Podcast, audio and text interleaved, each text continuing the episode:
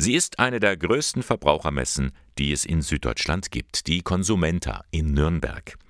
In erster Linie ist es eine Verkaufsmesse, bei der sich Firmen präsentieren und ihre Produkte verkaufen, aber seit einiger Zeit taucht immer mehr Nürnberg als Stadtgesellschaft auf. Und darum gibt es auch bei der Consumenta in der nächsten Woche eine Nürnberghalle auf dem Messegelände. Da ist der Club dabei, die Krankenhäuser, aber auch die Kirchen. Die Kirchen auf einer Verbrauchermesse? Warum? Die Antwort dafür ist ganz einfach, meint Elke Pilkenroth von der katholischen Stadtkirche Nürnberg. Weil keiner mit uns dort rechnet. Also dort, wo man Kirche üblicherweise antrifft, auf Kirchentagen, auf Katholikentagen, auf großen Diözesanfesten, in den Kirchen selbst, in der Gemeinde, ja, da ist es sehr selbstverständlich, da haben wir sozusagen Kontakt mit den Menschen, die uns aufsuchen. Uns ist es aber wichtig, genau an die Orte zu gehen, an denen man nicht mit uns rechnet. Schon vor Corona, also von 2014 bis 2018, war die katholische Kirche auf der Konsumenta vertreten.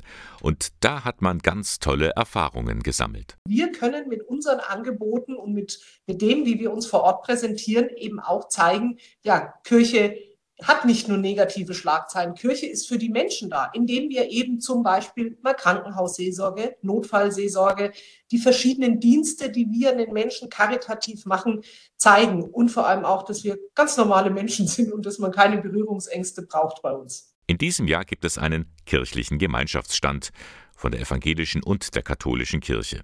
An den fünf Tagen auf der Konsumenta wechselt man sich ab. Die Evangelischen präsentieren zum Beispiel ihr Kirchentagsbüro, Nächstes Jahr ist ja Nürnberg der evangelische Kirchentag.